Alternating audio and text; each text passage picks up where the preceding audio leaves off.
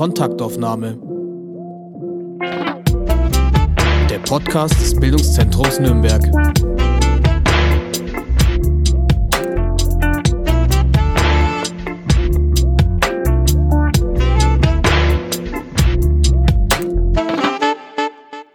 Eine neue Kontaktaufnahme. Mein Name ist Anne Wasmuth und ich spreche heute mit Professor Dr. Lutz Bellmann. Lutz Bellmann ist Inhaber des Lehrstuhls für Volkswirtschaftslehre, insbesondere Arbeitsökonomie an der Friedrich-Alexander-Universität und zugleich Leiter des Forschungsbereichs Betriebe und Beschäftigung am Institut für Arbeitsmarkt und Berufsforschung. Und seit neuestem und kurzem auch Mitglied des Beirats des Bildungszentrums Nürnberg. Was er an der Universität und am Institut forscht und arbeitet, darüber wollen wir uns unterhalten. Lutz Bellmann, herzlich willkommen. Hallo Frau Wasmuth, ich freue mich auf unser Gespräch. Sie haben in Hannover Wirtschaftswissenschaften studiert, am Institut für quantitative Wirtschaftsforschung promoviert und sich dann in Volkswirtschaftslehre habilitiert. Sind Sie also ein Mann der Zahlen und der Modelle? Ja, das war ich eigentlich schon von der Ausbildung her. Natürlich bin deshalb auch zum Institut für Arbeitsmarkt und Berufsforschung hier in Nürnberg gegangen, das über sehr viele empirische Analysen äh, verfügt und Ergebnisse in die öffentliche Diskussion einspeist. Aber natürlich, wenn ich jetzt älter geworden bin, geht es mir natürlich auch darum, äh, zu schauen, was in der Praxis gut läuft und wie man da unterstützen kann. Das heißt, die allgemeine Überschrift über Ihre Forschung heißt Arbeitsökonomie. Womit beschäftigt sich dieses Fach? Ja, es geht eigentlich um die verschiedenen Aspekte, die zusammenhängen mit der Entlohnung und mit der Beschäftigung von unterschiedlich qualifizierten Menschen. Es geht um Arbeitslosigkeit, es geht um Übergänge zwischen verschiedenen Situationen, zwischen Bildung und Beschäftigung, von Beschäftigung in den Ruhestand. Alles das sind Themen der Arbeitsmarktökonomik. Ich bin mit einem Volkswirt verheiratet und ähm, der ist absolut ein Mann der Zahlen und Modelle und am Ende stelle ich aber auch immer wieder fest, es auch in jedem Volkswirt steckt irgendwie ein Psychologe, oder? Ja, wir sind also jetzt doch sehr viel stärker interdisziplinär geworden, als das vielleicht vor 20, 30 Jahren der Fall war. Da haben, das ist eine richtige Beobachtung. Bevor wir weiter auch inhaltlich uns Ihren Themenschwerpunkten nähern. Sie arbeiten an der Universität und am IAB, also dem Institut für Arbeitsmarkt und Berufsforschung, das als besondere Dienststelle zur Bundesagentur für Arbeit gehört auf der einen Seite also Freiheit in Forschung und Lehre und auf der anderen Seite, ich nenne es mal Forschungsaufträge und politische Beratung. Oder wie würden Sie Ihre Arbeit beschreiben? Wie hängen diese Institute zusammen und wie unterscheidet sich die Arbeit in diesen beiden Kontexten? Ja, also Forscher bin ich ja eigentlich in beiden Institutionen.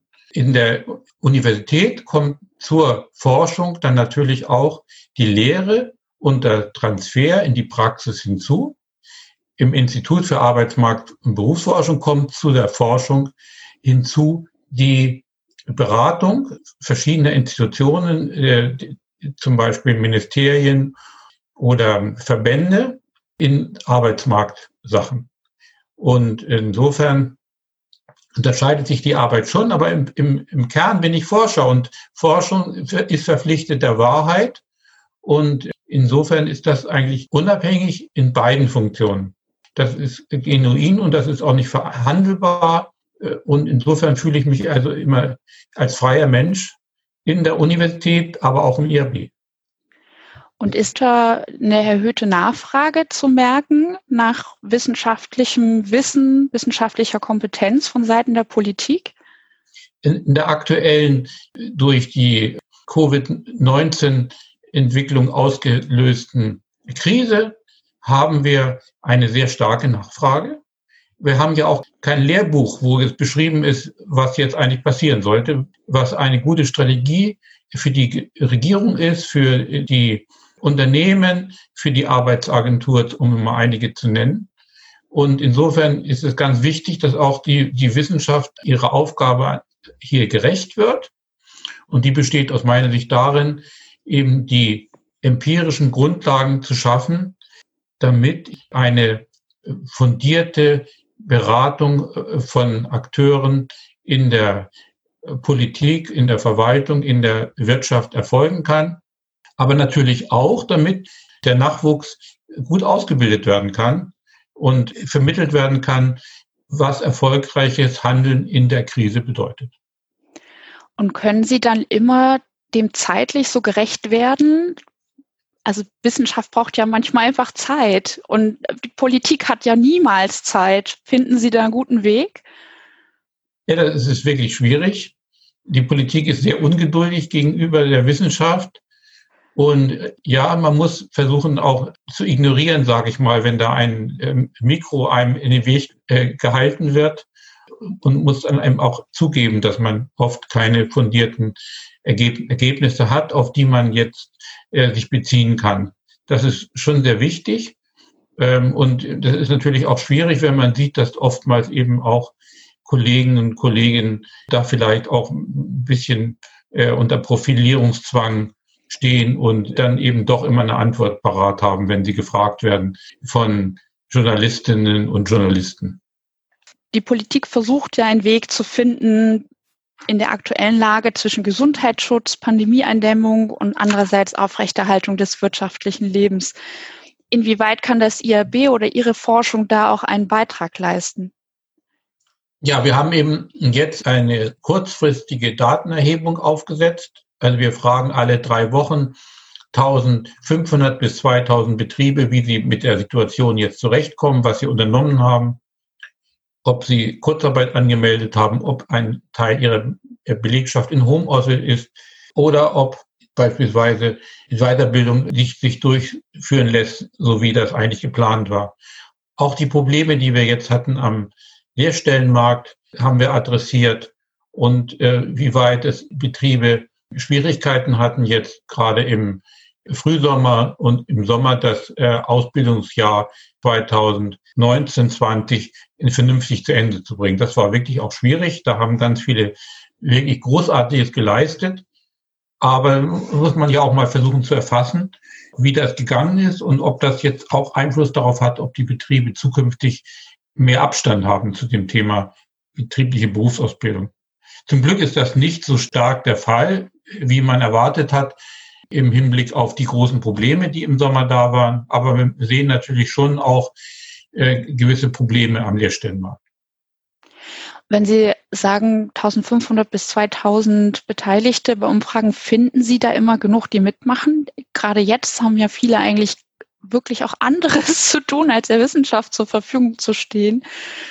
Ja, es ist schwierig. Ich, ich organisiere die größte Betriebsbefragung in Deutschland seit 1992. Insofern haben wir viel Erfahrung, wie man Betriebe anspricht.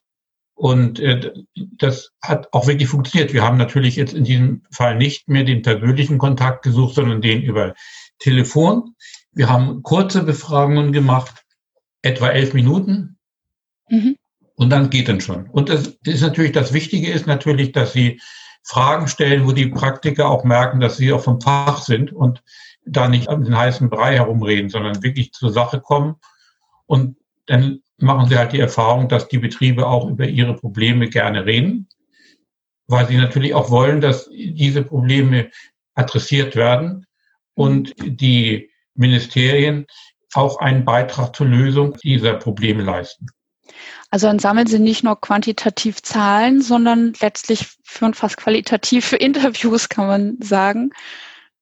Ja, wir führen schon Erhebungen auf der Basis von festgelegten Fragen.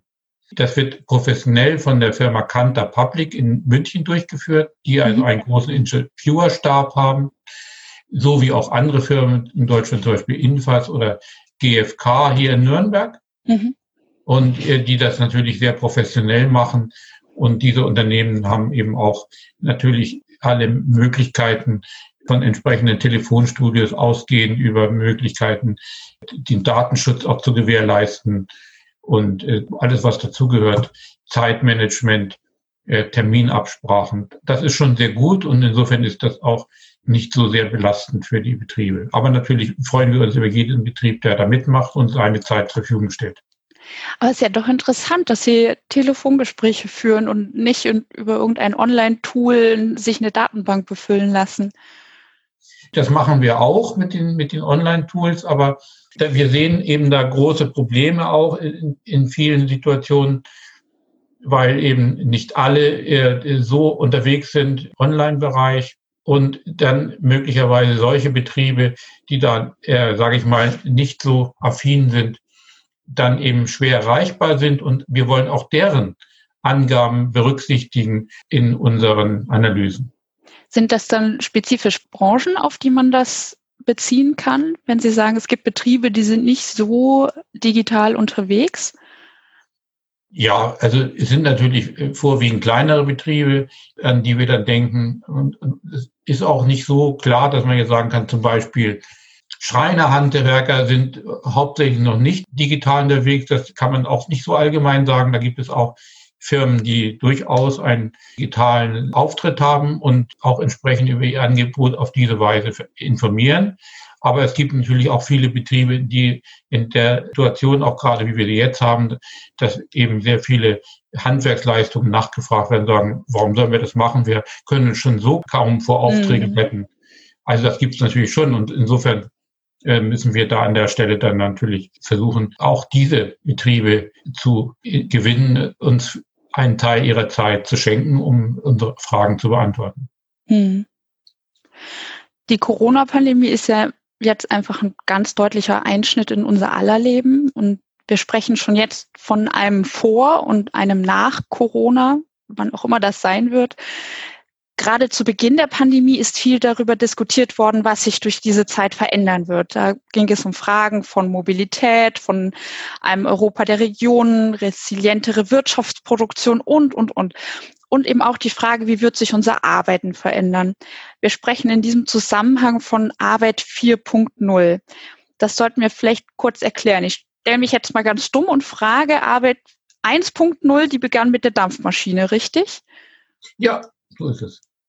Also wir sehen halt jetzt die, Nutzung von Computer und computerintegrierten Maschinen im, im Mittelpunkt und nicht nur eben in, bei der Produktion von Gütern, sondern auch von der Erstellung von Dienstleistungen, die auf diese Weise ganz anders erbracht werden können. Und es gibt eben viele Tätigkeiten, die automatisierbar sind, weil sie sehr stark routinehaft abgewickelt werden. Hm. Das ist eigentlich der Hintergrund. Und das bedeutet eben, dass die Tätigkeiten, die so stark routinisiert ablaufen, doch in Gefahr sind, automatisiert zu werden. Und insofern sind natürlich auch die Beschäftigten in diesen Bereichen aufgefordert oder müssen sich selber so organisieren, dass sie diesen Wandel mitmachen und stärker versuchen in Tätigkeiten, die eben nicht Routine-Tätigkeiten sind, so wie wir das nennen, zu wechseln und dort ihre berufliche Zukunft zu suchen.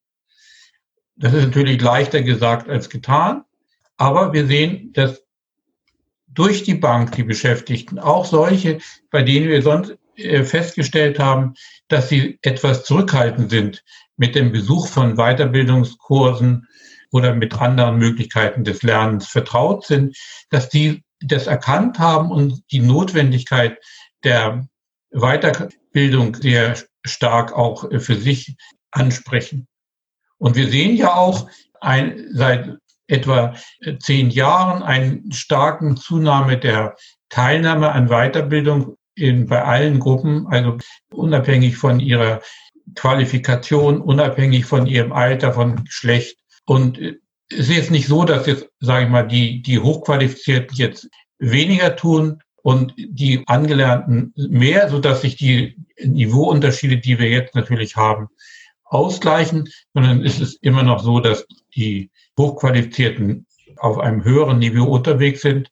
Aber die Zuwächse sind auch nicht deutlich über denen bei den Angelernten oder bei mittleren Qualifikationen. Also es sind alle dabei mhm. und auch die Älteren sind sehr aktiv also Arbeit für Null. Sie haben gesagt, Vernetzung, ähm, Digitalisierung, es entstehen neue, andere Arbeitsfelder, man arbeitet anders. Wenn wir davon sprechen, das sind ja Themen und Ideen, die sich damit verknüpfen, die sind jetzt im Jahr 2020 nicht völlig neu auf Ihr Forschungsfeld übertragen. Was gab es inhaltlich schon vorher und was hat sich dadurch Corona verändert, beziehungsweise wo hat Corona Probleme offengelegt oder Prozesse beschleunigt? Ich würde es mal so ausdrücken. Wir, die, wir sehen halt, dass sich heutzutage viele Routinetätigkeiten automatisieren lassen. Ob sie tatsächlich automatisiert werden, ist eine andere Frage. Da spielen immer noch eine Rolle. Wirtschaftliche Überlegungen, diese computerintegrierten Maschinen sind sehr teuer. Die Automatisierung von Büroprozessen ebenfalls.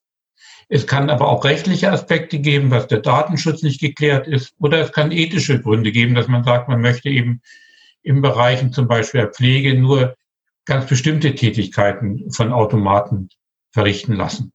Und da haben dann viele Unternehmen gesagt, auf längere Sicht werden wir auch stärker automatisieren müssen, allein aus Kostengründen.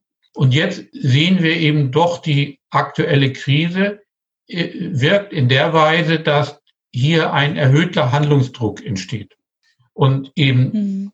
Innovationen und Veränderungen im organisatorischen Bereich sozusagen vorgezogen werden. Man nutzt die Krise in dem Sinne, Dinge anders zu organisieren und neue Techniken zu verwenden. Und insofern haben wir natürlich jetzt einen äh, Zeitraffer, wenn man es mal so sieht, in der Entwicklung mhm. und müssen jetzt versuchen, eben auch die äh, sozialen Konsequenzen, die mit einer stärkeren Automatisierung verbunden sind, auch in den Griff zu kriegen und, und nicht von denen überholen zu lassen. Wie kann man das wissenschaftlich in den Griff bekommen? Also Wissenschaft ist ja geübt in der Aufarbeitung der Vergangenheit. Können Sie den Blick in die Zukunft werfen? Ja, vielleicht mal als Beispiel mit dem Homeoffice-Thema habe ich mich auch schon seit längerem beschäftigt und wir haben eigentlich immer gesehen, dass Deutschland in diesem Bereich im Verhältnis zu anderen Ländern eine gewisse Nachzüglerrolle einnimmt. Wir mhm. haben aber gesehen, dass Homeoffice für viele Beschäftigte nichts anderes war, als dass die die Arbeit, die sie im Büro nicht erledigen konnten, aus, rein aus Zeitgründen, mit nach Hause genommen haben und dann am Wochenende erledigt haben oder späteren Abend. Mhm. Und wir haben gesehen, dass es auch ähm, manchen mit Menschen schwerfällt, Beruf und Freizeit zu trennen. Und wir haben gesehen, dass dort, wo das Thema Homeoffice begleitet war, von klaren Regeln des Einsatzes von Homeoffice, zum Beispiel Regeln, wie die Arbeit im Team zu organisieren ist, wann jemand zu Hause angesprochen wird und wann er eben oder sie nicht erreichbar ist oder wo auch geklärt ist zwischen Vorgesetzten und Mitarbeitern, welche Ziele eben im Homeoffice zu erreichen sind oder wo eben klar geregelt ist, wie das mit den Überstunden zu funktionieren hatte und wo die Arbeitszeitkonten nicht zu lange Ausgleichszeiträume hatten oder überhaupt Ausgleichszeiträume festgelegt waren. Und überall, wo das geklärt war, hat es gut funktioniert. Aber in anderen Bereichen, sage ich mal, gab es blinde Flecken in der Nutzung von Homeoffice. Hm. Die Krise hat das jetzt alles verändert. Wir haben unterschiedliche empirische Ergebnisse. Ergebnisse sagen uns, wir hatten von Mitte März bis Mai etwa eine Steigerung der Anzahl der Personen, die im Homeoffice zumindest gelegentlich arbeiten, um das Dreifache. Hm. Hm. Das ist also schon sehr viel. Und wir haben natürlich gesagt, okay, das ist natürlich jetzt in der Notsituation ja in vielen Fällen die einzige Möglichkeit gewesen, zu handeln und weiterarbeiten zu können. Also es Aber, lag die Mehrarbeit jetzt nicht unbedingt am Homeoffice, sondern einfach auch an der Pandemiesituation, die mehr einen erhöhten Kommunikationsbedarf, mehr, mehr Alltagsorganisation etc. gebraucht hat. Oder liegt es auch in der Form ähm, des Zuhausearbeitens? Es hat sicherlich verschiedene Gründe. Es war zum Teil nicht anders möglich, in dieser Zeit zu arbeiten. Also die Alternative wäre Kurzarbeit gewesen, aber dann hätte man eben gar nichts machen können. Und oftmals war es eben möglich, auch von zu Hause aus produktiv zu arbeiten. Sogar, manche sagen sogar produktiver als vorher oder viele sagen produktiver als vorher. Es war aber auch zum Teil nicht möglich aufgrund von Schulschließungen mhm. und, äh, oder Kindertageseinrichtungen. Und also es gab verschiedene Gründe. Und in der Situation ist das eben dann in, in der, während des ersten Lockdowns sozusagen durch die Decke geschossen. Und jetzt war eigentlich die spannende Sache, was passiert danach? Ja. Weil wir gesagt haben, wenn das jetzt irgendwie eine Notlösung war, dann ist es eben irgendwie nicht so toll gewesen. Aber wir haben gesehen, viele Firmen haben jetzt wirklich technisch, organisatorisch und eben auch von den Regeln, wie man zusammenarbeiten sollte, damit das effizient ist, aufgerüstet in der Krise. Hm. insofern waren sie dann in der Lage, auch nach dem Lockdown ein relativ hohes Niveau von Homeoffice-Nutzung weiterzufahren. Es war dann natürlich in vielen Fällen auch wieder stärker möglich, ins Büro zurückzukehren, aber das wurde doch weitaus seltener genutzt als vor der Pandemie. Es sind ja Insofern, auch, glaube ich, hat sich jetzt für die Zukunft etwas verändert. Wir werden auf, auch nach der Krise sehr stark äh, dazu übergehen, in hybriden Formen beschäftigt zu sein. Das heißt Hybrid, es sind Menschen im Büro, es sind Menschen zu Hause, die arbeiten entweder zeitgleich äh, durch Videoschalter verbunden oder durch Software-Netzwerklösungen ähm, asynchron verbunden. Der eine arbeitet morgens, der andere abends, vielleicht sogar an ganz anderen Orten, noch nicht mal das, was man unter Home-Office, also zu Hause in, im Arbeitszimmer, sozusagen Stichwort Anywhere Office. Ähm, ja, genau mobil sind die Menschen unterwegs. Ja, das ist natürlich dann manchmal vom Arbeitsschutz und vielleicht auch vom Datenschutz nicht ideal, wenn man am Bahnhof sitzt und dann arbeitet, bis der Zug kommt. Mhm. Da gibt es sicherlich auch Probleme, aber im Prinzip wird, gibt sich da neue Möglichkeiten. Wir haben auch ermittelt, dass die Arbeitszeiten äh, zugenommen haben. Nicht so dramatisch, wie immer gedacht wird, aber immerhin weil eben einfach Leute sagen, na gut, jetzt spare ich ja auch Zeit. Ich brauche nicht mehr hin und her fahren zwischen Arbeitsplatz und Wohnung. Jetzt gerade in so einer Region wie Nürnberg haben wir ja doch sehr starke Einpendelbewegung. Mhm. Da, da fällt, wird natürlich auch zusätzliche Zeit frei, die man nutzen kann für den Beruf, für die Freizeit. Und noch nebenbei bemerkt haben wir natürlich auch geringere CO2-Emissionen, mhm. wenn weniger mit dem Auto gefahren ist, weil das ist ja doch auch gerade in Nürnberg noch ein Riesenthema. Das heißt, Firmen entdecken damit vielleicht ihr Umweltgewissen, aber auch vor allem die Kosten, die sie durch ausgefallene Dienstreisen äh, tatsächlich sparen können in, in Euros. Das heißt, die Infrastruktur ist aufgebaut. Es wird so kann man doch nach dieser Zeit jetzt sagen, es wird die Uhr nicht wieder gänzlich zurückgedreht. Mich würde trotzdem interessieren, wie sieht das genau aus? Sie haben einen Debattenbeitrag geschrieben, der ist überschrieben mit dem Titel Homeoffice braucht klare Regeln. Ja, da wird im Zusammenhang mit New Work viel von neuen Freiheiten und neuen Arbeitskulturen gesprochen. Braucht es neue Regeln? Und was sind das für Regeln? Oder braucht es andere Teamstrukturen oder andere Hierarchien, letztlich eine andere Kultur? Ja, ich denke mal, es sind einige Anpassungen erforderlich, die am Ende des Tages auch mit einem Begriff wie Kulturwandel durchaus beschrieben werden können. Hm. Wenn man also jetzt mal grundsätzlich diskutiert, dann bewegen wir uns in eine Richtung, die, die man als Vertrauenskultur bezeichnen könnte. Ja, man sieht eben doch nicht mehr die, die Kolleginnen und Mitarbeitenden, die Führungskräfte so oft persönlich.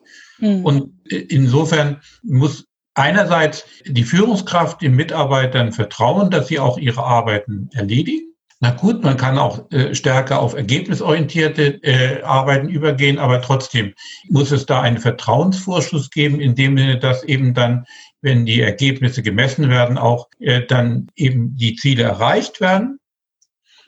Zum anderen ist es natürlich auch so, dass die Mitarbeitenden die Sicherheit haben müssen oder das Vertrauen, dass die Führungskräfte auch ihre Leistung anerkennen, selbst dann, wenn sie das nicht direkt beobachten, mhm. sondern dass sie eben das einschätzen können. Das ist gar nicht so einfach hinzukriegen. Zum Beispiel, wenn als Führungskraft in die Kommunikation mit den Mitarbeitenden fragen, woran sie gerade sitzen, ob das alles so klappt. Das sollten sie natürlich so machen. Aber die Frage ist halt, ob der Mitarbeitende wünscht, dass solche Abfragen relativ häufig erfolgen oder eher seltener. Der eine mhm. sagt halt, vertraut er mir nicht, wenn der jetzt andauernd fragt. Der nächste sagt aber, wenn er jetzt nicht fragt, sieht das ja irgendwie so aus, als ob mein Beitrag auch nicht so wichtig sei für das Unternehmen. Mhm. Also da muss man eine Balance finden, die man auch erst suchen muss und wo man sicherlich auch mit Fehlschlägen zurechtkommen muss. Und natürlich ist auch ein Führungskräfte-Coaching in vielen Fällen notwendig. Insofern ist jetzt auch für mich die spannende Frage, wie verändern sich eben die Hierarchien in den Betrieben? Hm. Da brauche ich, der unmittelbare Kontakt zwischen Führungskräften und Mitarbeitern so nicht mehr besteht, eigentlich weniger Führungskräfte. Oder kann ich sagen, wenn ich dann auch berücksichtige, dass ich ja doch auf Kommunikation mit den Mitarbeitenden angewiesen bin und vielleicht auch nicht immer nur eine anlassbezogene Kommunikation erforderlich ist, sondern eben auch ist erforderlich ist, um diese Vertrauensbasis aufzubauen und zu erhalten, eine ständige Kommunikation, dann brauche ich auch genauso viel Führungskräfte im Verhältnis zu der Zahl der Mitarbeitenden oder dann braucht man relativ viele. Ja? Also mhm. insofern ist das für mich jetzt nicht so klar, worauf das eigentlich hinausläuft. Die Entscheidungsautonomie wird sicherlich auf die unteren Ebenen verlagert. Ja, also die Einzelnen gewinnen mehr Selbstständigkeit nicht nur im zeitlichen Bereich, sondern auch wie sie ihre Arbeit strukturieren, was von den Arbeitswissenschaftlern schon lange gefordert wird.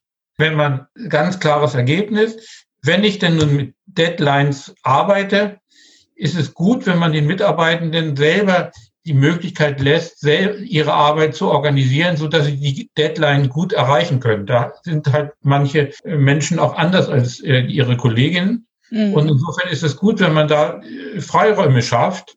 Das ist dann mit am wenigsten Stress verbunden in diesem Zusammenhang. Also insofern haben wir hier schon positive Entwicklungen äh, zu erwarten. Aber im Moment haben wir die Diskussion, die, die so ein bisschen negativ ist, dass gesagt wird, ja, die Kontakte zwischen den Mitarbeitenden sind ja dann viel schlechter, wenn sie im Homeoffice sind. Und das ist auch wichtig, dass man die Mitarbeitenden also auch häufiger persönlich treffen kann, dass auch zufällige Kommunikation erfolgen kann, weil die dann vielleicht äh, doch auch eine gewisse Bedeutung hat und Informationen dann äh, vorhanden sind, die man vielleicht im Moment gerade noch nicht braucht, aber zu einem anderen Zeitpunkt. Mhm. Also wenn man als Führungskraft gewohnt ist, Management by Walking Around, also ich gehe einfach mal von Büro zu Büro und, und habe gar kein spezielles Anliegen, sondern bin einfach nur da, weil meistens kommt schon ein Anliegen von den Mitarbeitenden das heißt, das muss ich eigentlich dann auch gerade in dieser Situation, wo so viele im Homeoffice sind und ja auch große Firmen ihre Mitarbeiter ja schon im Frühjahr gesagt haben, bis Jahresende seid ihr im Homeoffice, da muss man ja dann auch einfach lernen, auch diesen informellen Austausch vielleicht mehr zu suchen, oder? Also quasi zu sagen, komm, wir treffen uns jetzt in der virtuellen Teeküche oder ich klopfe einfach mal nur an und habe eigentlich gar kein spezielles Anliegen, um auch einfach vielleicht so ein bisschen die, die Zeit rauszunehmen, die das gerade digitale Arbeiten ja eher wieder beschleunigt hat. Also wo so Videokonferenz an Videokonferenz und eigentlich das sich sehr, sehr, sehr verdichtet hat, was im Büro, wenn man in Präsenz arbeitet, wenn man ehrlich ist, einfach ein bisschen entschleunigter vonstatten geht. Das muss man im digitalen Raum erst wieder ein bisschen lernen, oder? Diese informellen ja, Räume auch.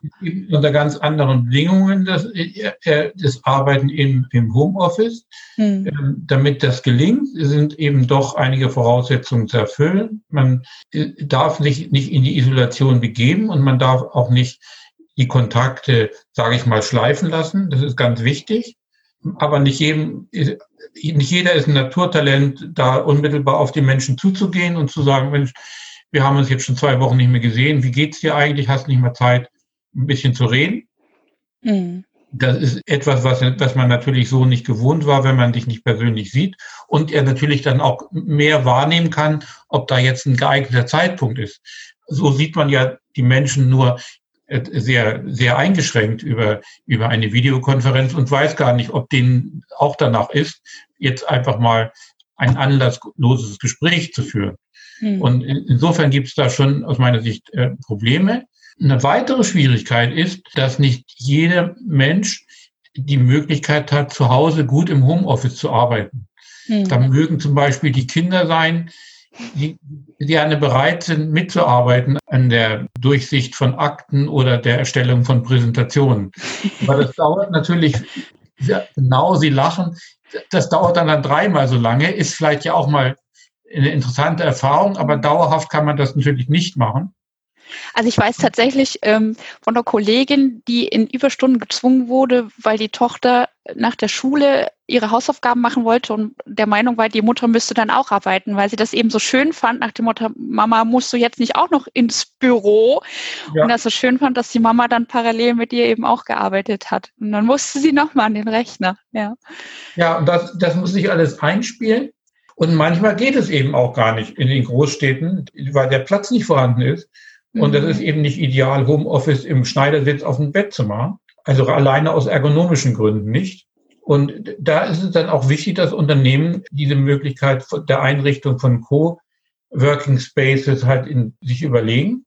Also für mhm. ihre Mitarbeitenden Büros anmieten oder die sie zeitweilig oder dauerhaft nutzen können und wo sie eben das ganze Equipment, das in diesen Gebäuden dann zur Verfügung steht, wie Kopiererraum und da eben auch die Möglichkeit auf funktionierende IT-Systeme zurückzugreifen, besteht.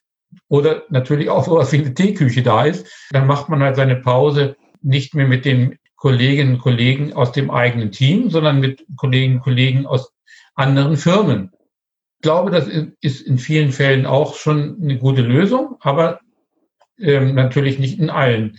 Also insofern gibt es da vieles zu justieren, vieles nachzudenken. Und insofern sind es spannende Zeiten, in denen wir uns jetzt bewegen. Ja, auf jeden Fall. Also ich finde auch gerade, wenn man die letzten Wochen, Monate anschaut, wie viel sich auch auf dem digitalen Markt, auch durch Startups verändert, was digitale Tools angeht, wo mehr Partizipation möglich sein wird, mehr Autonomie möglich sein wird. Also nicht nur der ähm, Moderator, der dir die Rechte gibt, du darfst jetzt sprechen oder du darfst dich im Chat beteiligen, sondern du kannst eigentlich selber bestimmen, in welchen Raum du jetzt gerade gehst und mit wem du sprichst, eben auch im digitalen Raum. Also das ist höchst spannend, was gerade alles alles passiert? Also es ist schon sehr äh, interessante Zeiten und es ist auch, ich glaube, insofern haben auch äh, Bildungseinrichtungen jetzt nochmal eine besondere Funktion, weil sie eben auch Räume schaffen, in der ähm, Menschen nachdenken können darüber, wie sie gut arbeiten können und gut leben können.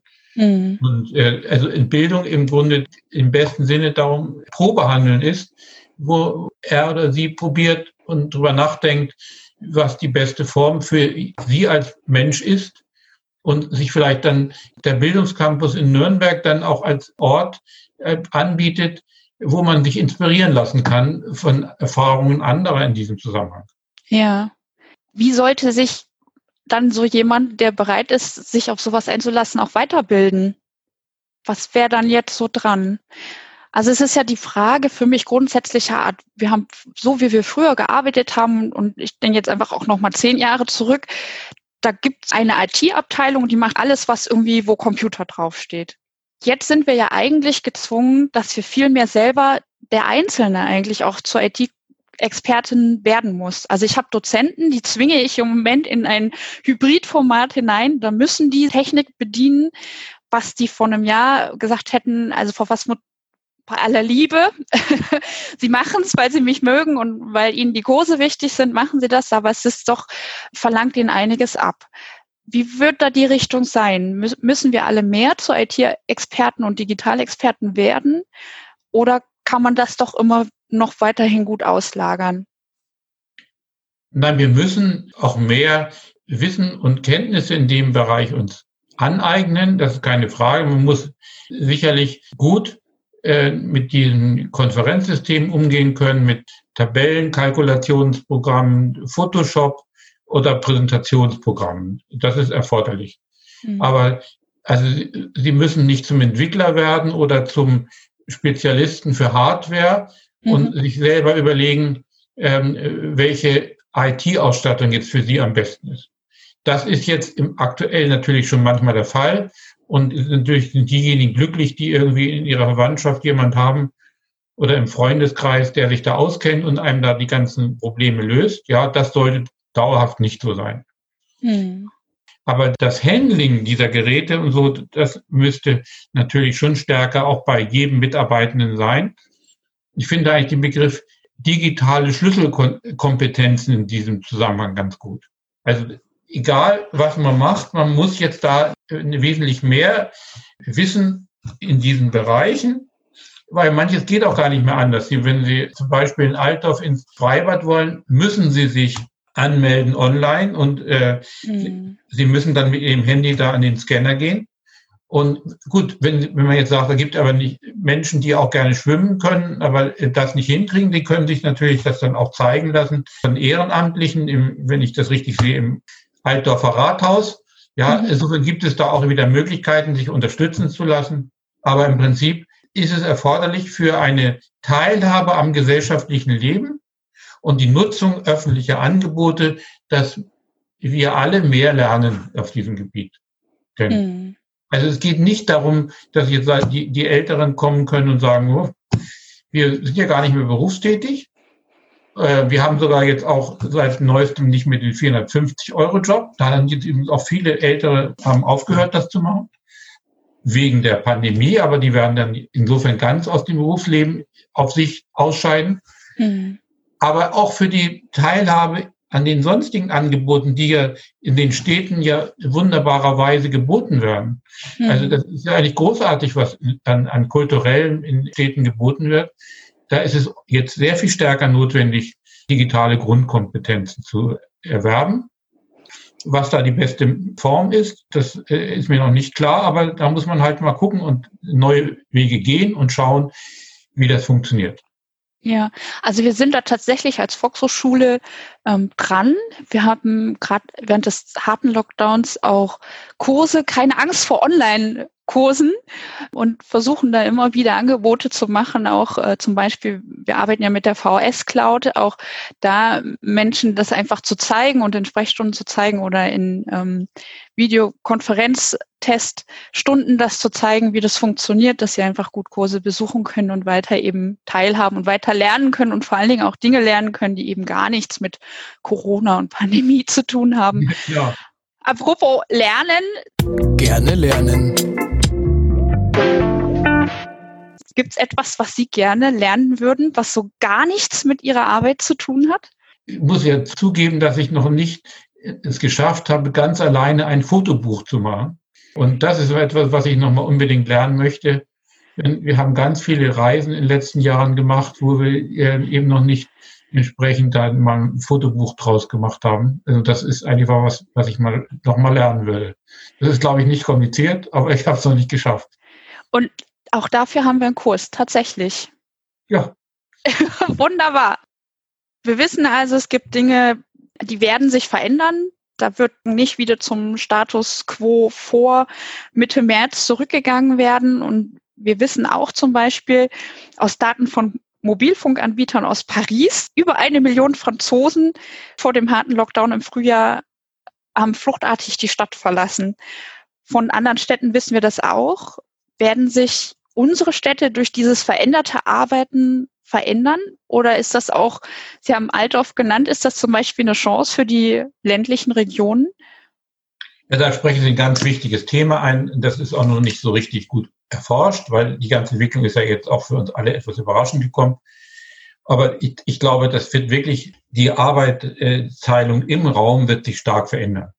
Es mhm. dadurch, dass eben weniger gearbeitet wird in den Zentren, in dem Sinne, dass eben, ich sag mal, wer einen Arbeitsplatz im Nürnberger City hat und in Feucht wohnt wie ich, der wird halt nicht äh, fünf Tage die Woche nach Nürnberg pendeln, sondern vielleicht nur noch drei Tage. Mhm. Und das wird, wird man in der City spüren.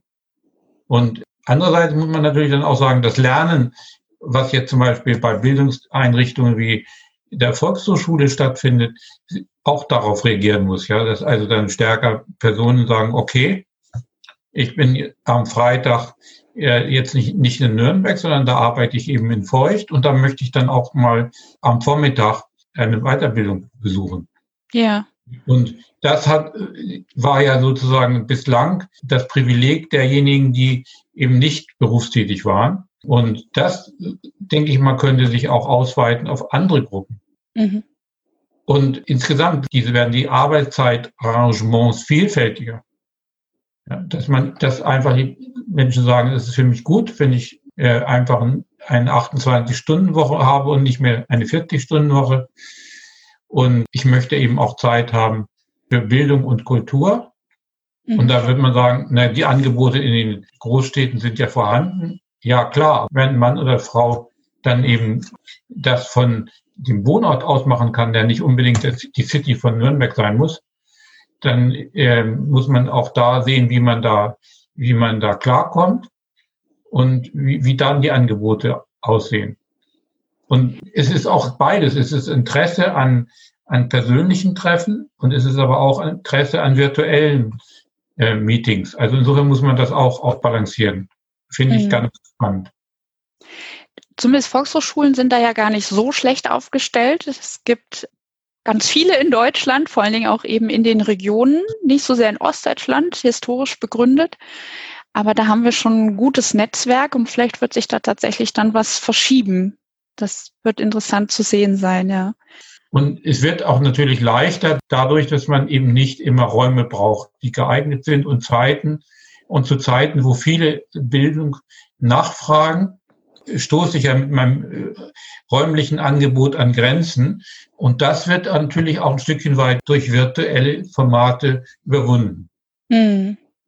Aber wir merken auch in der Nachfrage, dass die Menschen nach Präsenz hungern und gar nicht nur gerade in ihrer Freizeit dann noch virtuell online unterwegs sein mögen. Ich denke, die Mischung macht es. Im mhm. Moment sind wir eben zu sehr extrem unterwegs, dass wir alle äh, sozusagen uns nicht treffen dürfen, es sei denn, äh, sind aus, aus medizinischen Gründen oder genau mit einem anderen Haushalt. Das ist schon extrem und das ist also nichts, was wir, was wir länger haben wollen. Wir sehen ja auch, dass es schon, manche bringt das schon sehr stark an ihre Grenzen. Aber wenn wir jetzt die digitalen Angebote hochfahren und diese digitalen Möglichkeiten eh da sind, weil man oder Frau im Homeoffice arbeitet, dann könnte man das ja auch noch viel stärker wieder nutzen für äh, Bildung und Kultur, die jetzt nicht berufsbezogen ist, mhm. sondern wo es einfach darum geht, die tollen Angebote, die wir nun haben in einer Metropolregion Nürnberg, allen zur Verfügung zu stellen und die Vielfalt, die es da gibt, auch für den Einzelnen erlebbar zu machen. Und ja, insofern denke ich, dass es da, dass es noch nicht ausgereizt ist, dass es da große Spielräume gibt. Und wir wissen ja auch beim Online-Lernen, äh, wenn es in Reinkultur geht, dann ist die Abbruchquoten sehr hoch sind bei Kursen. Aber wenn man das verbindet, Online- und Präsenzlernen, haben wir natürlich viel bessere Situationen. Okay, also ich nehme mir vor für die Planung, ich plane jetzt Blended Learning oder ja, Inverted Classroom, auch das. Ja, ich denke, das ist, äh, äh, sollte man auf jeden Fall probieren und die, die äh, Analysen zum Beispiel des Bundesinstituts für Berufsbildung dazu sind sehr positiv. Okay. Sie haben ein Stichwort gerade gesagt und das soll auch fast der Schluss sein. Sie haben Frauen erwähnt, digitales Arbeiten. Man sagt, das schafft mehr Freiräume. Ist es tatsächlich so, dass das für alle Geschlechter gilt? Also die Frage, Frauen in Führungspositionen beziehungsweise Frauenquote in DAX-Vorständen, das ist ja jetzt wieder auch diskutiert worden, angetrieben auch durch eine Gruppe bekannter Frauen, voran Jutta Almendinger, die Leiterin des Wissenschaftszentrums in Berlin. Wie beobachten Sie das? Haben Sie da wissenschaftliche Daten zu? Also wir haben jetzt erstmal die Ergebnisse, dass in der aktuellen Krise die Frauen schon zu den Leidtragenden gehören durch die Doppelbelastung Kinderbetreuung und Beruf. Hm. Ich habe mich mal vor etwas längerer Zeit mit dem Thema Jobsharing beschäftigt. Da geht es ja eigentlich darum, dass Frauen mit höheren Qualifikationen ihre Arbeitszeiten familienbedingt reduzieren, eben trotzdem beruflich anspruchsvolle Tätigkeiten ausüben können. Mhm. Und da besteht ja oder bestand bislang ja so ein bisschen der Vorbehalt, dass dann Frauen dann eben die, diese Tätigkeiten, äh, die sie als Führungskräfte äh, ausüben müssen im Bereich Koordination von Projektaufgaben, nicht so gut wahrnehmen können, wenn sie, sage ich mal, nur 20 Stunden in der Woche im Büro anwesend sind und eine Kollegin, mit der sie sich eine Stelle teilen, auch 20 Stunden.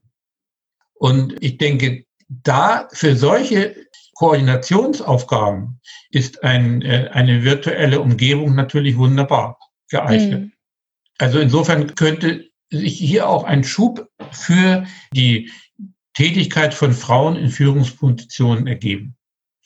Vor dem Hintergrund, dass wir ja auch einen Fachkräftemangel haben in Deutschland und äh, insofern auch äh, in den nächsten Jahren auch äh, Führungspositionen anbieten werden äh, für zur Besetzung.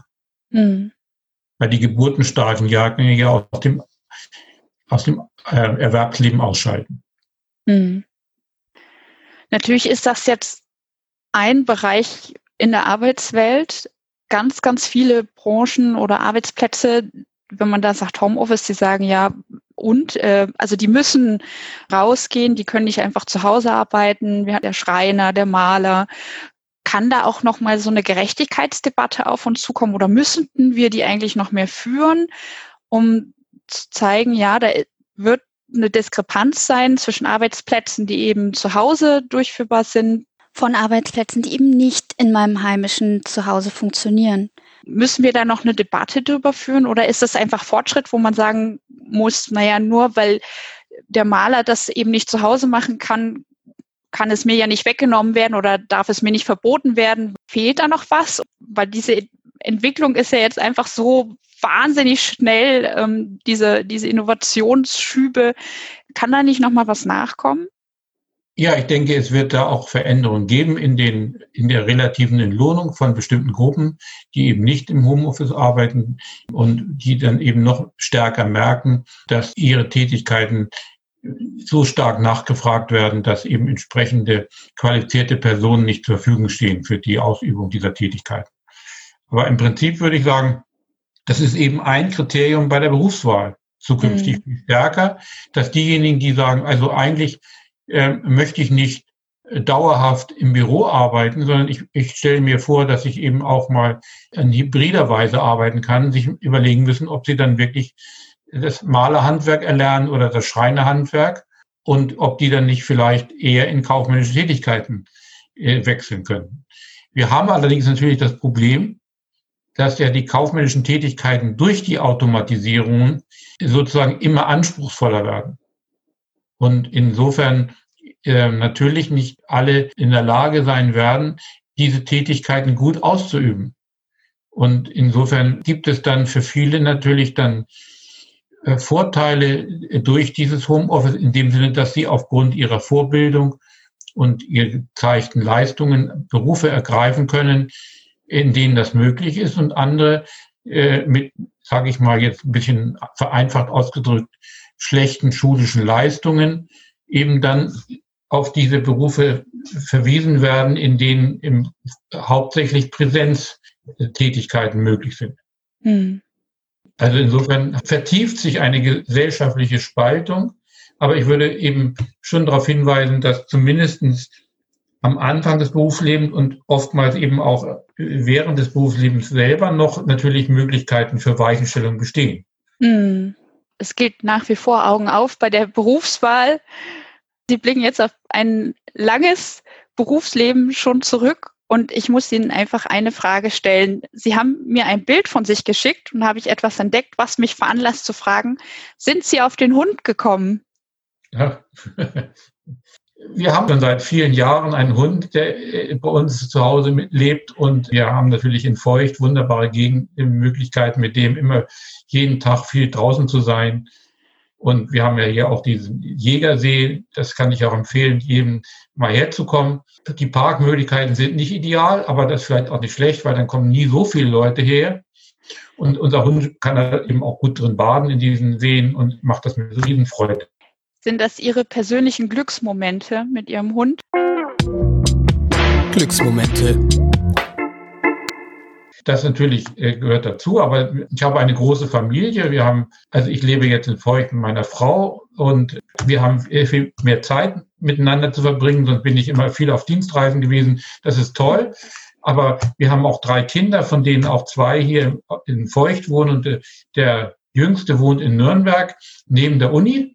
Die haben alle schon Lebensgefährten gefunden und das ist natürlich auch schön. Und wir haben auch schon drei Enkelkinder und das, insofern ist es natürlich toll, dass, aber wir können die jetzt auch wenigstens im Garten treffen.